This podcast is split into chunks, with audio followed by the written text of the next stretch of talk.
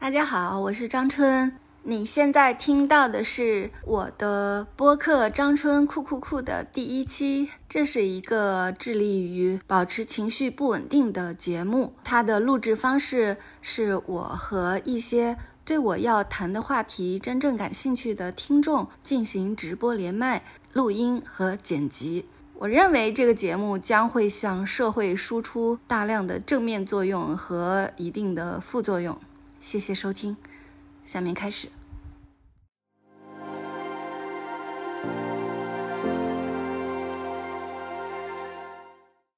本期节目由知名国货美妆品牌珀莱雅共同呈现，感谢小宇宙的邀请。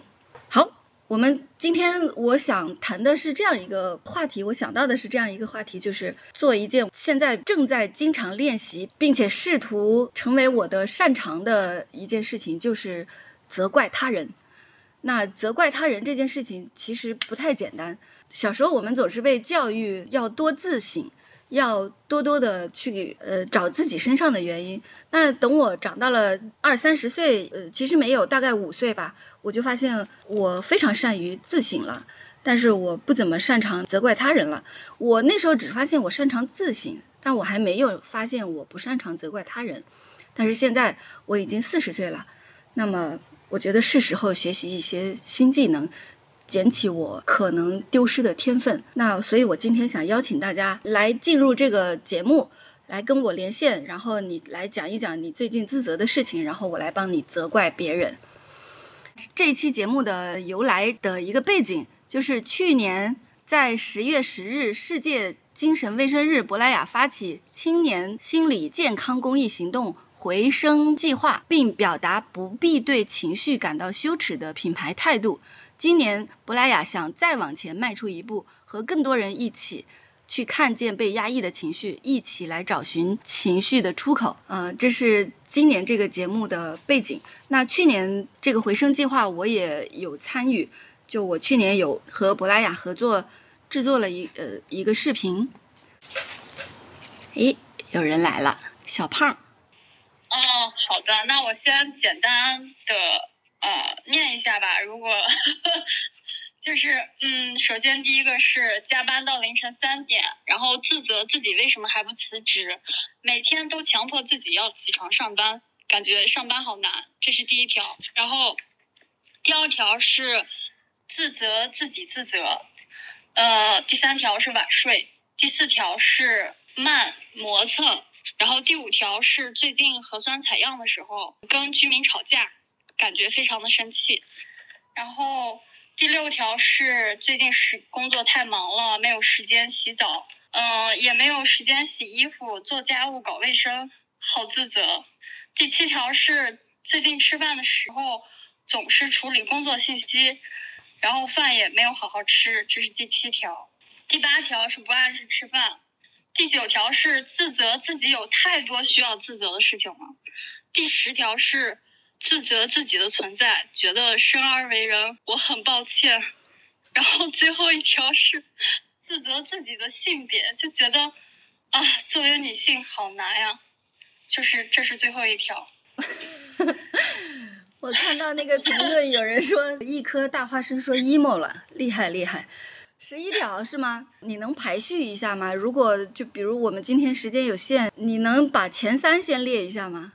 前三的话，就可能是，就是自责自己有太多需要自责的事情了。OK，这是一条。嗯嗯，还有就是自责自己的存在吧，就是感觉每次到深夜的时候，就觉得生而为人，我很抱歉的那种感觉，就非常的强烈。还有最重要的，可能就是。对自己性别的自责这一部分，感觉这是最近一直围绕我的议题。如果说安排前三的话，大概就是这三条。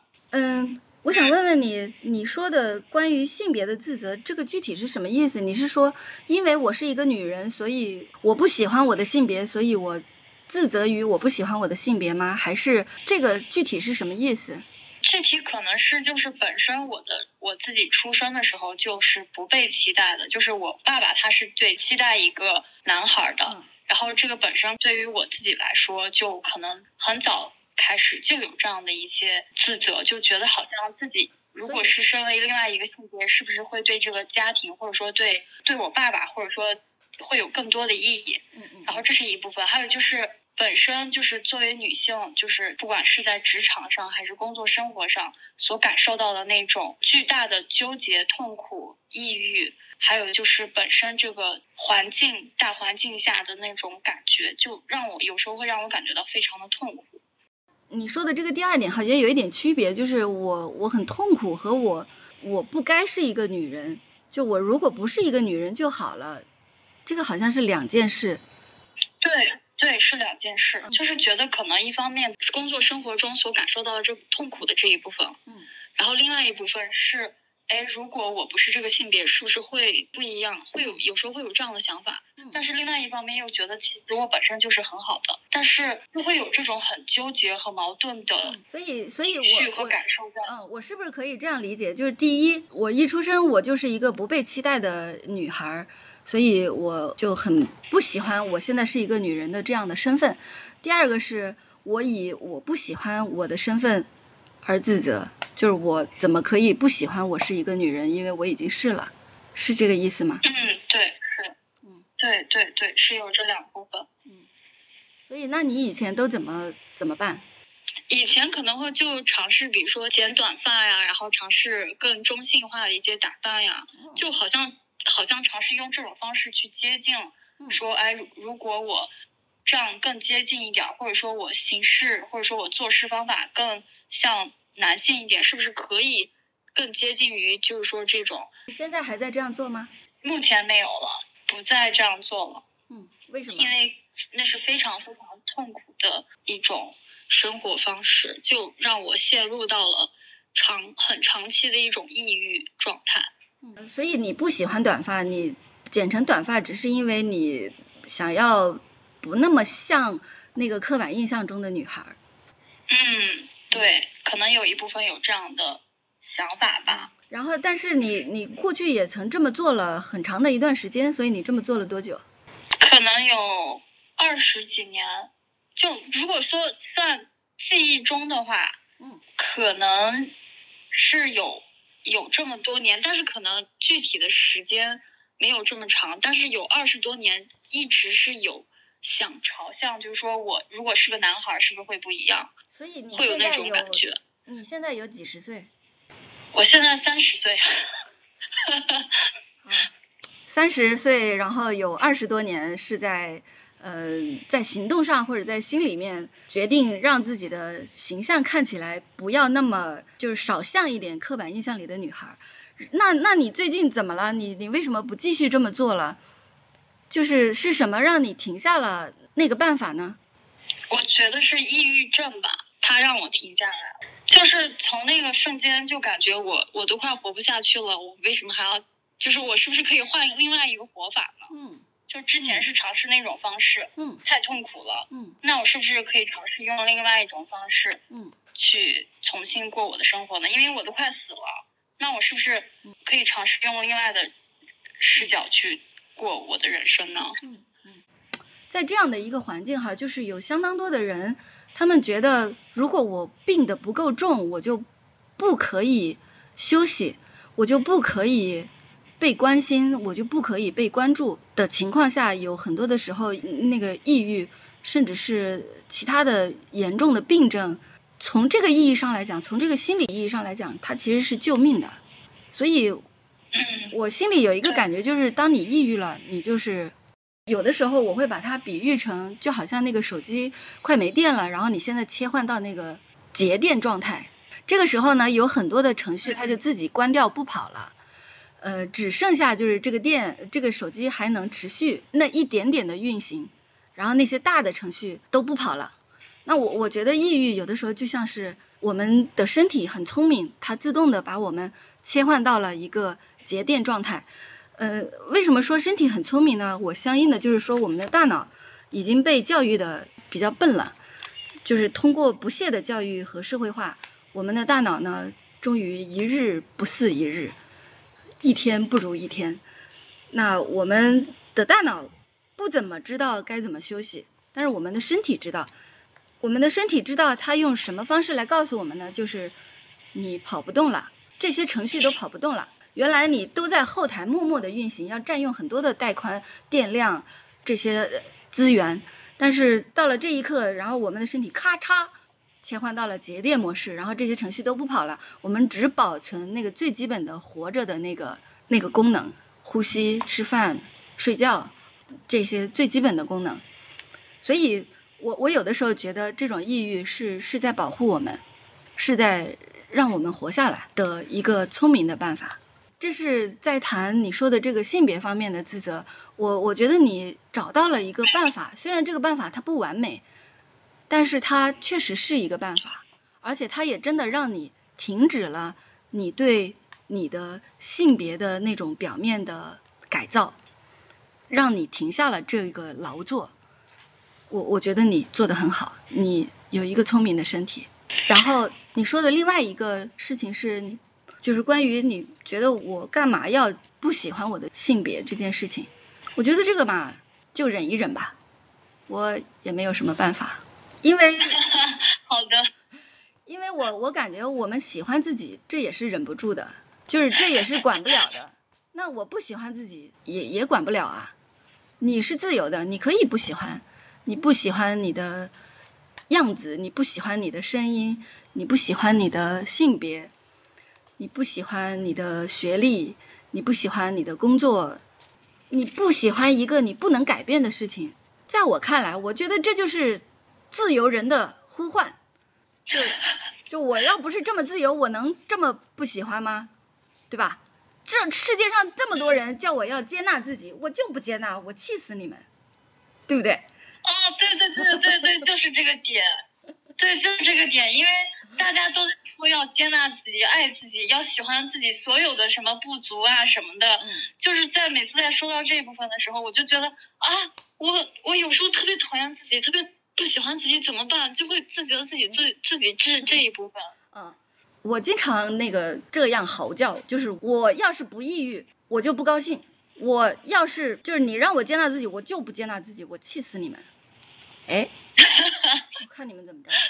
嗯我这个听起来也不像是在安慰你哈，我只是在分享一点我们在自责路上的一些同行的我的体会、我的经验。然后关于我的存在，我要去去责备自己这件事情，就是现在我们在对话，很显然你还活着，所以你一边活着一边责备自己的存在，我觉得这个挺厉害的，就是那种那种自然而然的就存在，然后就觉得我的存在就是。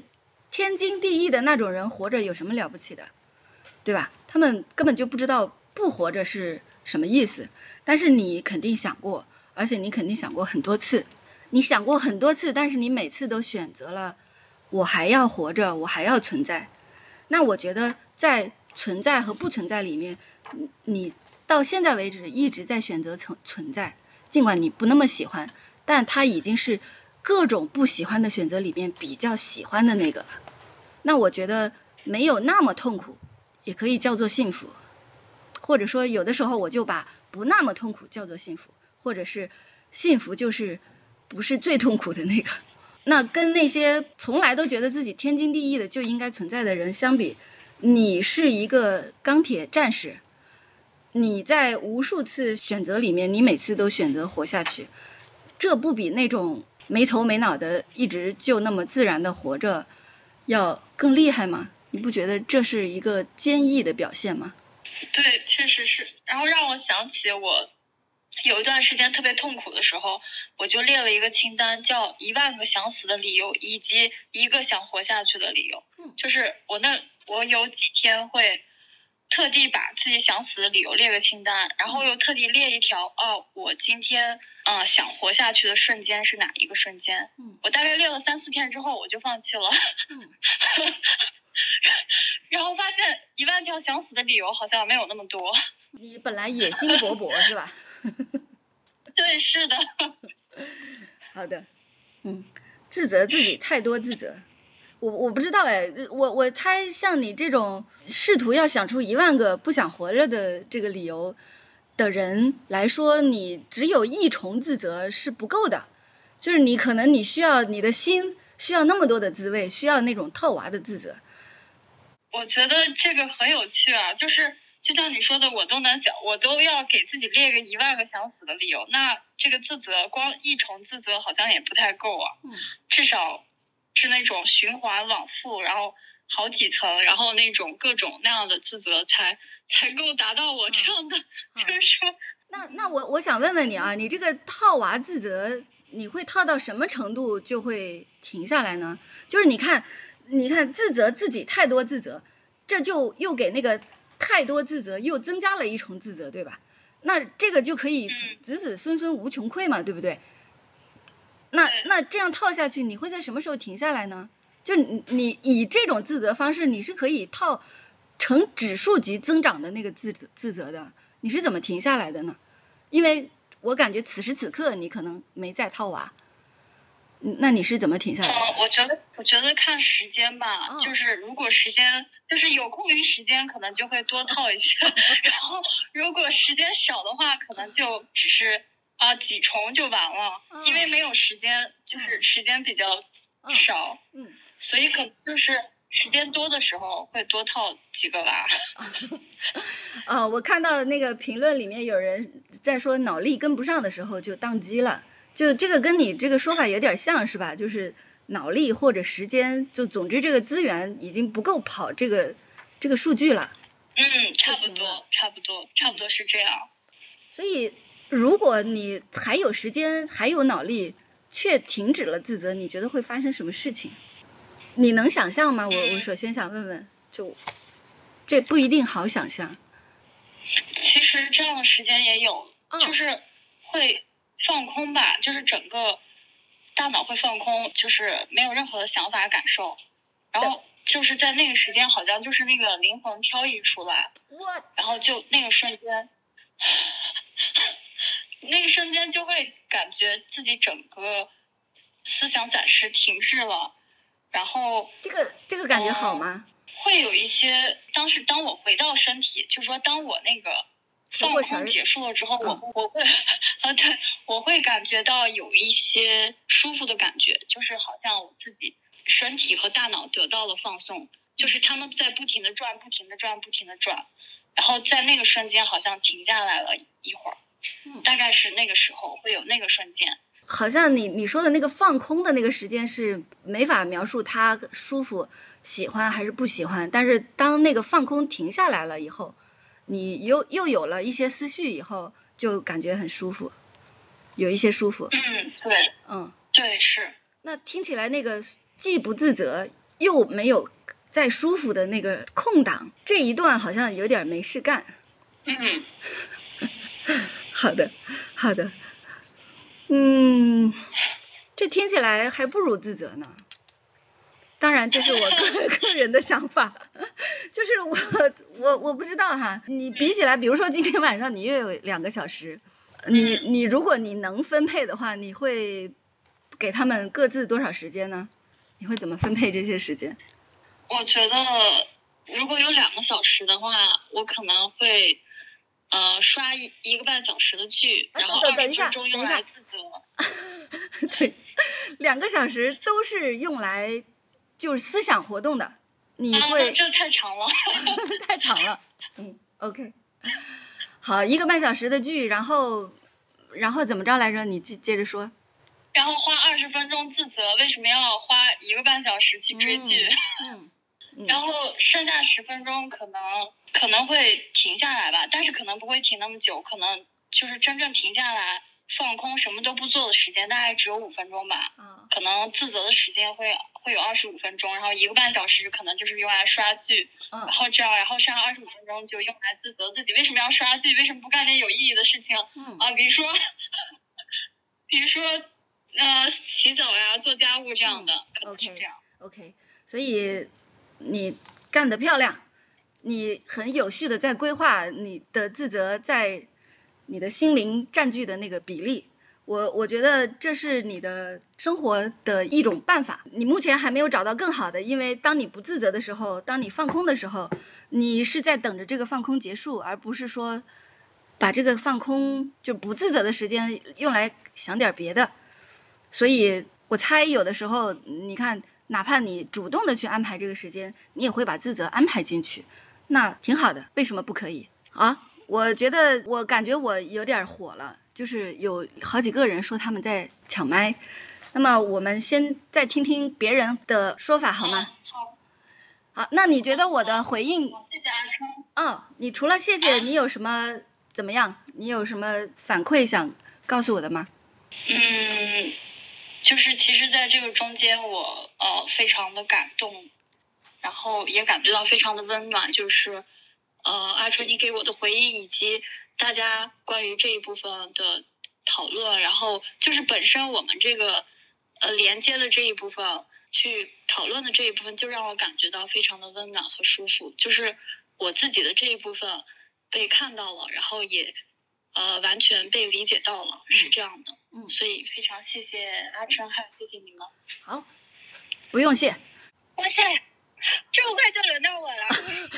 嗯 阿春你好，嗯，你好，来，你讲。是吧？是吗。嗯呃，我刚刚听前面的朋友们分享的，就是嗯，都是关于面向自自己的吧，这种自责。但是我发现我好像没有哎，我昨天就是写的时候，我我的第一句话竟然是我没有觉得自己有任何错，就是，但是我仍然在自责，嗯。就是就是我在社交的过程中，其实是会不断的产生自责，就是包括我现在可能举个例子啊，就是连上麦了，我会担心如果我说的不好，或者我的网不好，或者怎么样去耽误了这个节目的时间之类的，我也会觉得就是我占用了别人的，给别人添麻烦了，嗯，这种我都会有一点自责。你是不是想让我说你没有给我添麻烦？你说的挺好的。我不会哎，我不会这么说的。我知道你不想让我这么说，但是我觉得这个世界在要求我这么说，而我会忍住。那我想说的是，没事，你们说不好没关系，反正你们本来就没有我说的好。那那你反应比我快，所以你能抑制住，嗯我可能就没有抑制住。然后我写的就是，呃，因为我害怕打扰别人，嗯、麻烦别人，所以就是在我社交的时候总是小心翼翼的。我会为自己这样的表现自责，我也会因为嗯别人冒犯到我，我没有第一时间做出一个愤怒的反应，自责。嗯，这个一定要怪社会啊！嗯，就是我觉得对，我就想听这个，就是这么来的。为什么说一定要怪社会呢？因为就是我，你说，你看我被冒犯了，我都反应不过来。我觉得这种事情，这就是我们被教育的结果呀。我昨天在车站排队，哇，这这个事情，你看，虽然我是一个刻意练习的，就是责怪别人的人哈，真的是在有意的在练习这件事情。我我要做一个很很不自责的人。然后呢，我昨天在在排队，有两个人在一起，然后那个女的呢跑到了我后面，插在我后面，那个男的呢插到了我前面。然后我就对着那个男的说：“我说，哎，怎么不排队呀、然后他说了几句话，我没有听懂。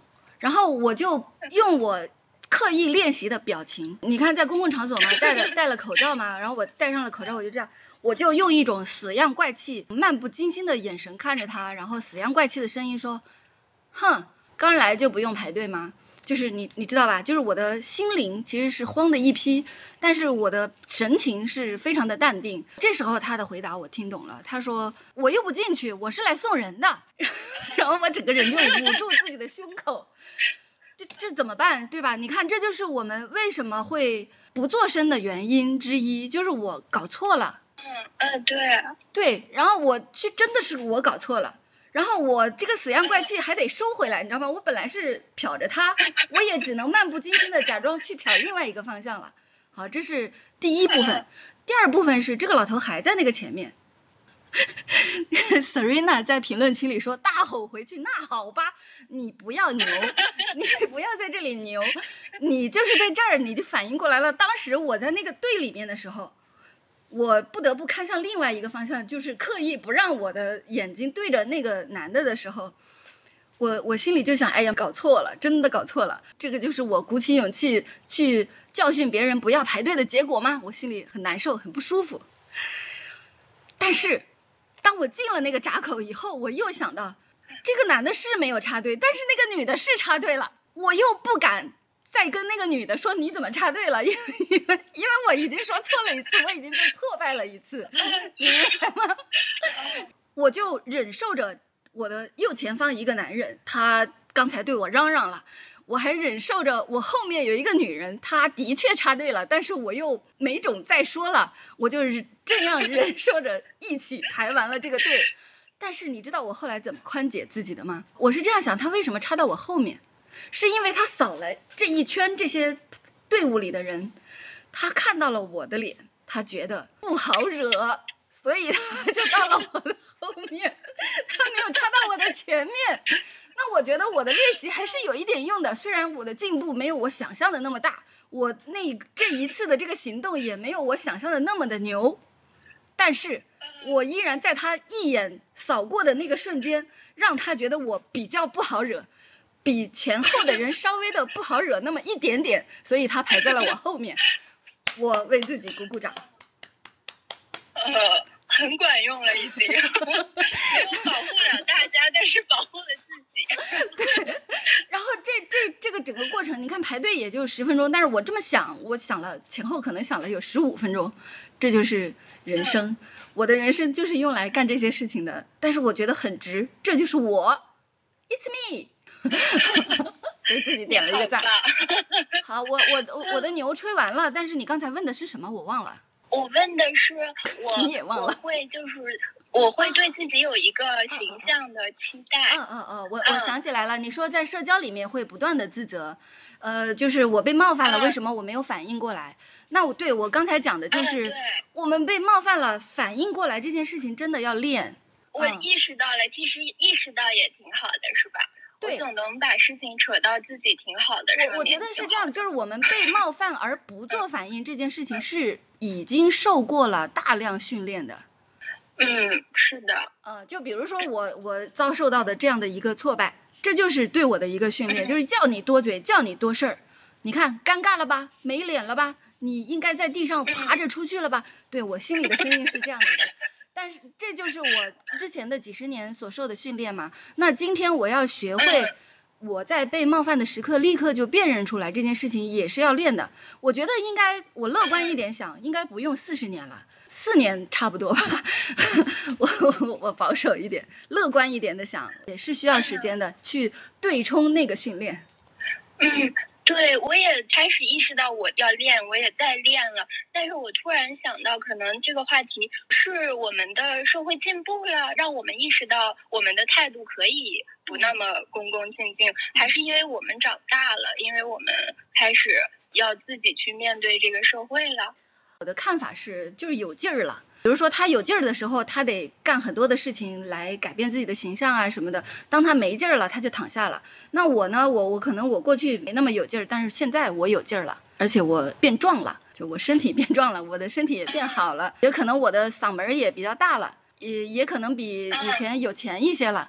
反正总之，我觉得这个应该就是我们所拥有的东西更多了，所以我就想要争取更多。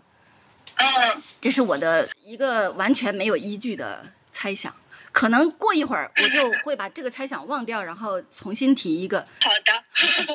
对，因为我担心我的这个新的意识，它也是被灌输的，会不会现在的人都开始要求我们要做自己？它可能变成另外一种新的，规训，对，嗯，很有可能。嗯，我不能判断这个是因为我学的是艺术，我身边的人他很容易就有这个意识，嗯，但是由于大数据还是什么，我从网上看到的人也都是这个意识，嗯我就很不爽啊！我明明好不容易活了二十年，想改变了，结果大家都变了。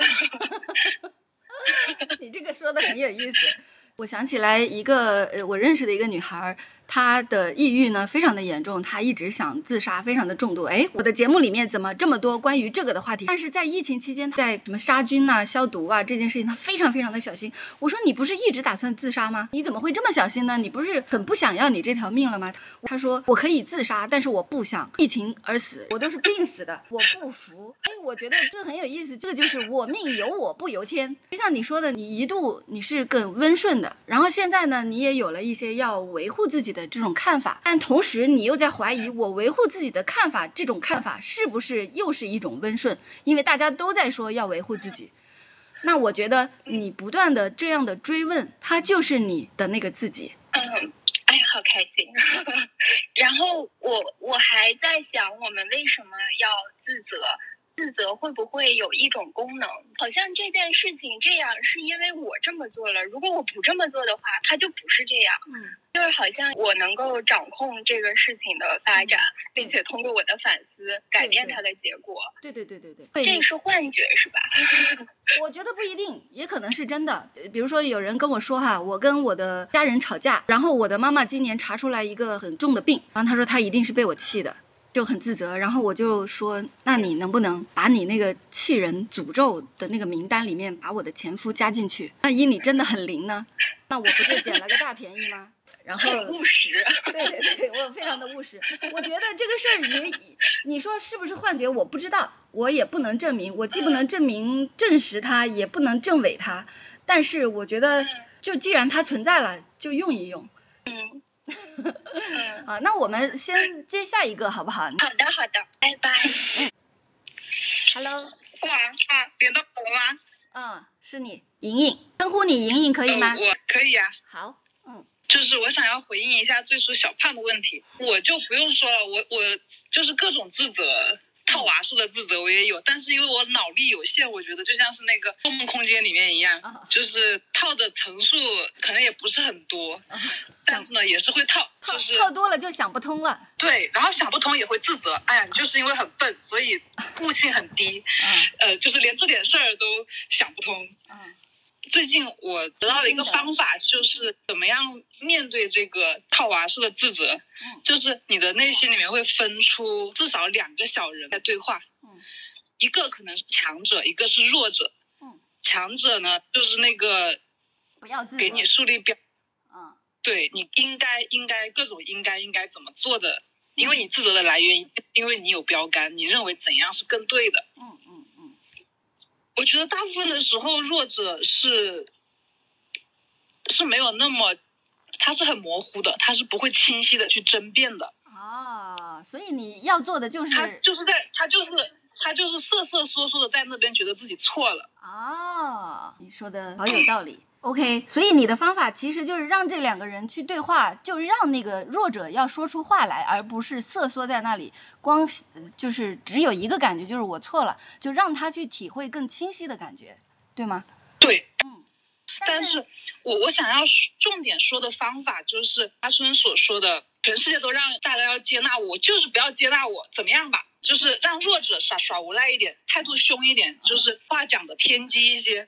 对我就是一身毛病，我很差劲，我想死，我还不想活呢。你打死我吧，你这么厉害。好，这几句我也记下了。其实我觉得你其实常常就是你你你你讲的那些很很凶的话，其实就是在对内心的那个自己这样说。哎。我我觉得你说的有道理，因为我的确这么想过，就是我有想过哈，就是自由先自残。你说，哎，你这个人怎么就是你你怎么这样？我说，因为我素质差啊。对，这其实就是凶，强硬起来。你这个时候你不要想跟强者商量，因为他有一点，这个人有一点欠。嗯，对，然后就是要要凶一点。嗯，然然后比如说你你为什么还在拖延？你我说，因为我是一个猪精，我们猪精就是不拖就会死。然后，然后，对对，就是这些，就是一定要死要怪气的各种灵活变通的去反驳他，甚至骂他，就是出口成章都行。OK，然后我觉得还是在你那个工作方法以内，就是你让那个弱者去说话，他就不一样了。哪怕他说的是一些很柔弱的啊，一些很温顺的一些很怯懦的话，但是他能说话。他就不是那个模糊一团、瑟缩在一起的那个只知道我错了的那一个那一一团了。有一些书里面就是这样讲的，就是语言就是我们的思想，就是你怎么说，你就是怎么想的。当你说不出来的时候，你很有可能你的思绪也是一团混沌。那只要它不再是一团混沌，它变成了可表达、可描述、可命名的语言的时候，它就不一样了。嗯，它就会有变化。好，那你的分享说完了吗？嗯，好，谢谢你，非常宝贵。哎，到我了吗？来了，是你的一颗大花生老师。对对对对对，我是想说，我我的自责就是，我感觉现在我的自责已经抛弃了所有宏观的。自责，就是他已经进入到了一个非常微观，就是就是我经过不断的训练，然后包括跟张春的一些平时的沟通，还有我自我的学习，就是我已经很熟练的该怪社会的怪社会，然后该怪别人的怪别人，然后该怪咨询师的怪咨询师，对对对对对对，就是我已经把宏观的东西都做完了，但是我发现我的自责来源于我真的太脆弱了。就是我还是非常容易被击溃 啊！我每一天每一天都在崩溃，就是感觉我也太容易被击倒了吧？一点小事，比如说今天开会，我可能发挥的不好，嗯，然后回去我就崩溃了，我觉得我这个人就不配干这个事情，嗯。然后比如说今天我看了一个狗的电影，那个叫《忠犬帕尔玛》，然后我光看到这个名字我就已经。痛哭流涕，然后整个看下来哭到头都肿了，然后我就想世界上不会再有一只狗这样爱我，然后我的心又崩溃了，然后你没有拥有过那只狗，对，然后。还有包括我，我连看脱口秀大会我都会哭到昏死过去，然后躺在床上可能三个小时起不来，觉得我会很责怪自己，就是你为什么这么脆弱？就是你每天哪来那么多的痛苦、悲伤、沮丧、不安、失望？但是呢，我又在想，是不是应该去找一些别的东西来怪？但是发现我也怪怪了一圈之后也没有什么理由，就是我这些痛苦它也不是。多大的事儿？那是不是就是我这个人就是格外脆弱？嗯，但是你看你对那个评论区里面有一个人说好想跟你一起看剧，然后另外一个人说这个是可爱吧？你有什么感想？是真的，呃，我我觉得他一方面可能是我的特点。就是可能，比如说共情能力很强，但是他一方面就是他又太强了，就是太容易被击溃了。呃，就比如说今天我有一个朋友跟我讲，他说他年前去他们的镇上办护照，把所有的该填的资料什么都搞完了，对方说今天办不了。最近我们都不会给女性发护照，他就说很诧异，说为什么？他说因为我们发现就是最近有很多呃女生就是办了护照是出去卖淫的，所以我们最近就要严格审查，不给办。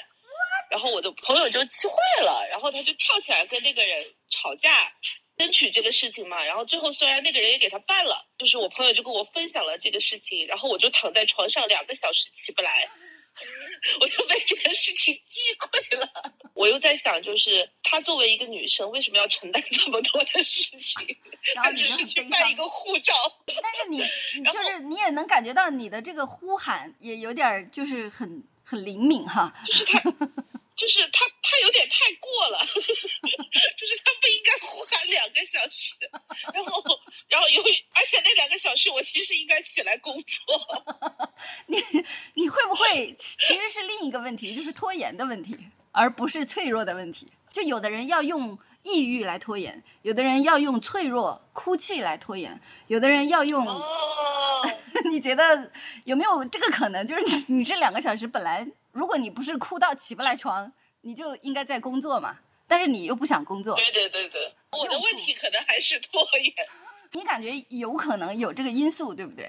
对，可能是有可能是有。嗯啊。然后我我的解决办法就是，我现在每天早上七点钟起来，趁着神志还不清醒，工作到十二点。哇！一般早上起来很难脆弱，脆弱一般都是在发生在。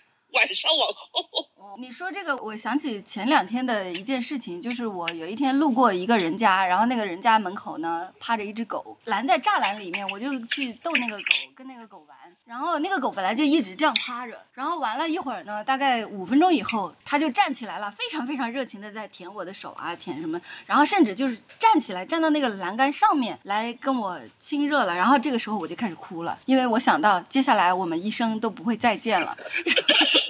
再见面了。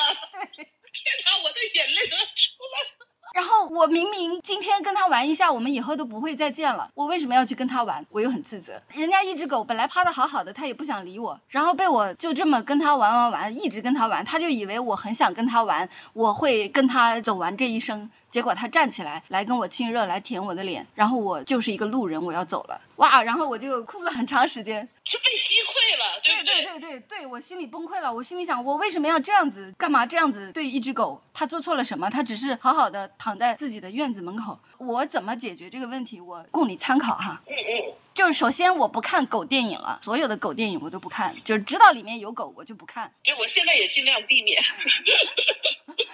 第二就是不要跟别人接触，就是不要交朋友。你刚才不是说你那个朋友遭到了这种不公正的待遇，但是你没有朋友，你就不会听说朋友遭遇的不公正的待遇。这个我也想过，我也觉得就是，比如说在恋爱这件事情上，我就非常的渴望我的风心所爱。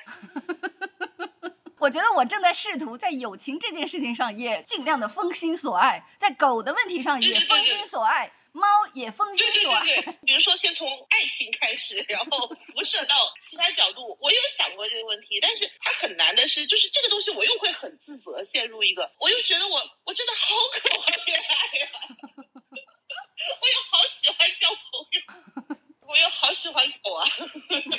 那你就只能这样子，因为你看我虽然这么说，但是我显然也没能真正的封心所爱嘛，是吧？嗯。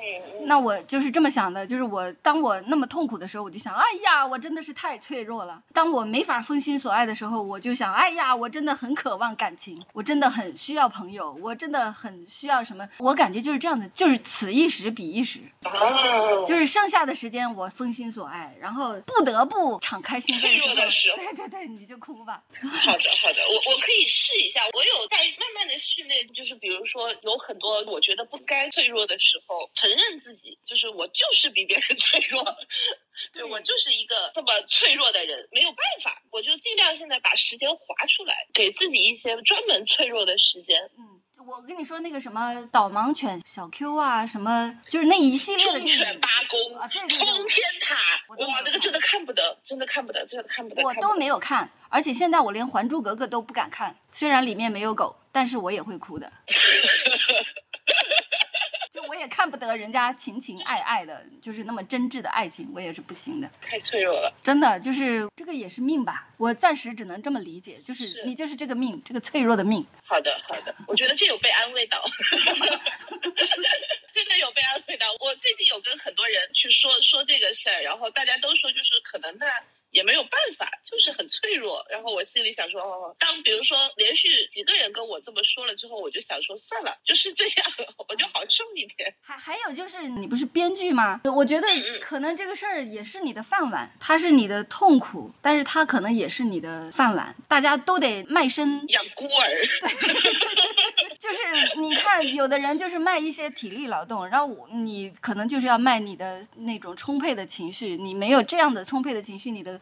工作你可能也无法胜任，或者是做不了那么好，无非就是卖一种身嘛。这个我可以分享一下，这个事情曾经很让我自责，就是我已经无数次在开会的时候讲到一个点，然后就痛哭流涕，就是有时候哭到在场所有的人都可能有一点震惊，就是说想说这个点也不至于哭成这样。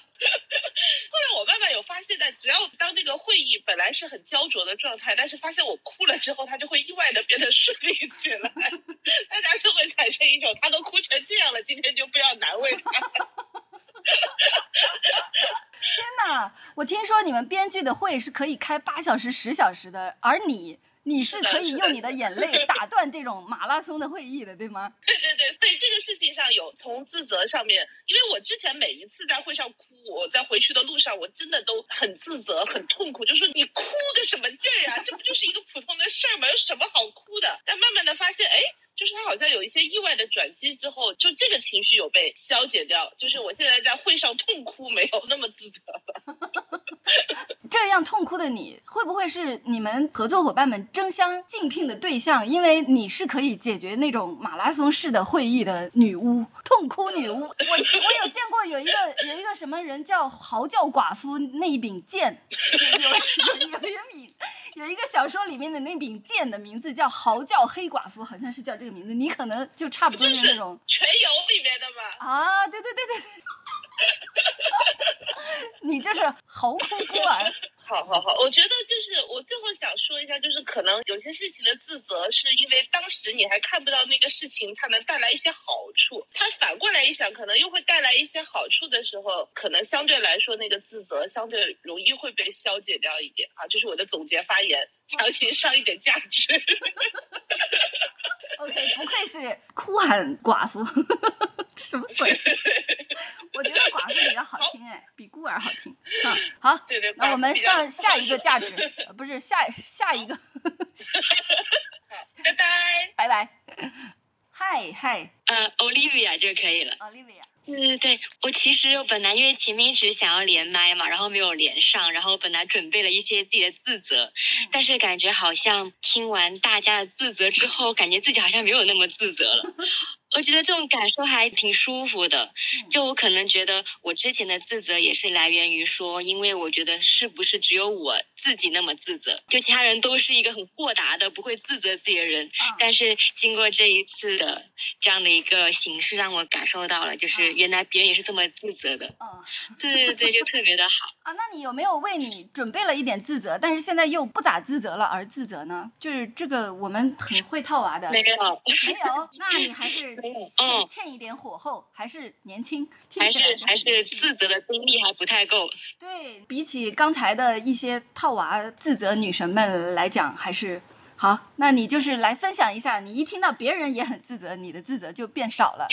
对对对，而且我还有个点，就是在于说，就是我们总会比如说把自责呀，或者之前我们会把一些负面情绪就当做是一件很不好的事情。就刚才听大家的分享，也会觉得就是自己。也会把自责往一些好的方向想，比如说，我觉得我总结一下我之前的自责，可能更多是在于说，呃，打破规则这方面，我会觉得会让别人不舒服啊，让别人不爽，我就会自责。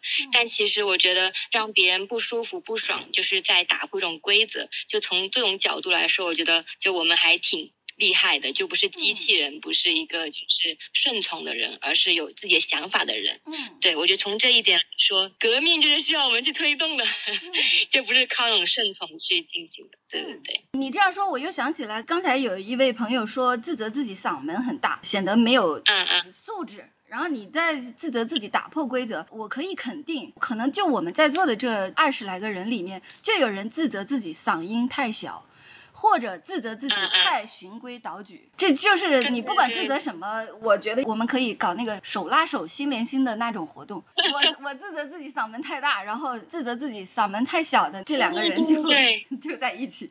你看，你看。这个英子就在评论区里说：“我我自责嗓音太小啊，你跟那个朱显荣那个 配一配，就是拉拉手什么的。”对对对，就会感觉好像从任何角度看，你都可以找到理由去自责自己。就是你可能自责那个点，如果你真的做到了，但也可能还会去自责。对对，哎，这时候就要提到去年我跟珀莱雅合作的那个视频里面就有谈到对女性的双重束缚，比如说你不能没有钱，你。不能穷，但是你也不能太有钱，这是专门对女性的。比如说，一个男性，你知道，男人不能穷，这个大家都同意。但是对于男人，他没有另外那一头的那个束缚，就是那你也不能太有钱。通常人们不是不会规训男人说你不能太有钱的，但是一定会女人是有这种规训的，就是你不能太能干，你不能太善于打破规则，你不能太爱漂亮，就两头都是堵上的，这就是双重束缚造成的你说的这种结果，就是无论你有任何的特点，你都可以自责，或者说你的这个自责在社会的舆论里面你都是能找到依据的，你肯定总是在哪儿听过，这就是双重束缚的教育，这种双重束缚是没有可能。能摆脱的，就是如果你要去听从外部的这个规则，就是没有任何可能去摆脱的。那只有一个办法，就是没有人会为我书写我的规则，所有的规则都不是为我而生的。所以只有一个办法了，就是我的规则我来定。对对对，哇哦，上价值了。是的，是的，是的，就感觉好像自己之前会就怎么做，对岸就是两个都好像会有限制。对对对对对对。但这种感觉是不是其实除了女性以外，男性就是也会有这样的一个束缚在呢？我觉得男性的会好得多。你没有听过人们对一个男孩说：“哎呀，一个男孩子事业不要搞太好。”没有听过吧？嗯。一个男孩子不要那么帅，不要太好看了。嗯嗯。然后不会跟一个男孩子说，你打破规则是不错，但是作为一个男孩子，不要太打破规则。对。所以可以将责怪自己变成责怪这个世界、这个环境、这个教育。对，就是无论如何，就是当你开始自责的时候。首先，你自责肯定有你的道理，就像刚才的大家说的，自责它能让我的心情平静，它可以让一个会议早点结束，或者是填补一些我的大脑的空白。当时它肯定有它的作用，它肯定有它的道理。还有刚才有人提到的，就是自责还可以帮助我前进，这个也是我们最常提到的一个作用。第二个呢，关于自责的自责，它不是我们内部产生的，它就是来自外部的，就是有人想让我们这样，它就是我们被训练的结果。那现在我们就要自我训练，我们自我训练的方法就是，我不想这么自责的时候，我就去怪别人。嗯嗯嗯。哎，但是我们今天本来是说，就是你们提一个自己自责，然后我来帮你怪别人。我好像这个事情没有做的太到位，但是这有什么办法呢？都怪你们，你们提的问题不好。对，好像前面他们也有自己去责怪别人的，就是在张晨老师引导之下。啊，没错，就是都是我授人以鱼不如授之以渔。是的，是的，大概是这个意思。对，你们今天一日千里都是我干的，这么 棒。是是。嗯，好，谢谢你，谢谢你，你可以先休息。嗯，好，拜拜。这个英子说把自责改成自夸。好的，这是个好主意。我们今天做这个节目的初衷，就是如珀莱雅发起的这个青年心理健康公益行动回声计划里面所说的那样，为了聆听每一种情绪，接纳每一种情绪。愿每一种情绪都能收到善意温暖的回声。回声计划是这个意思啊！我看到，虽然我们人不多，但是刷屏刷的很厉害，大家都在写感谢珀莱雅，感谢金主大妈。嗯，那我们今天就先停在这里。谢谢珀莱雅来找我合作，然后谢谢大家来跟我一起交流。虽然我大部分时候都在要求自己封心锁爱，但是遇到你们的时刻，我还是觉得敞开心扉是很快乐、是很幸福的事情。那我们今天先停到这里，下一期节目是在什么时候，就拭目以待吧。那个我的助手提醒我说，要不要提一下主题？宇宙的意志是个啥？刚开始起这个名字的意思是如何接收并使用宇宙的意志。我觉得就是在我们不太舒服、想要有所改变的时候，我们去聆听一下关于宇宙的声音。那这个宇宙的声音它是怎么让我们知道的呢？它是通过我们自己的内心感受让我们知道的。所以听自己的内心感受，就是在听宇宙的意志。想干嘛就干嘛，你怎么干都对。这就是宇宙的意志，而且宇宙的意志很多变，它一会儿这样，一会儿那样，这是我的看法。Olivia 说：“我们就是宇宙，说的对，谁能否认呢？谁要是否认，谁来证伪？”就到这儿，拜拜。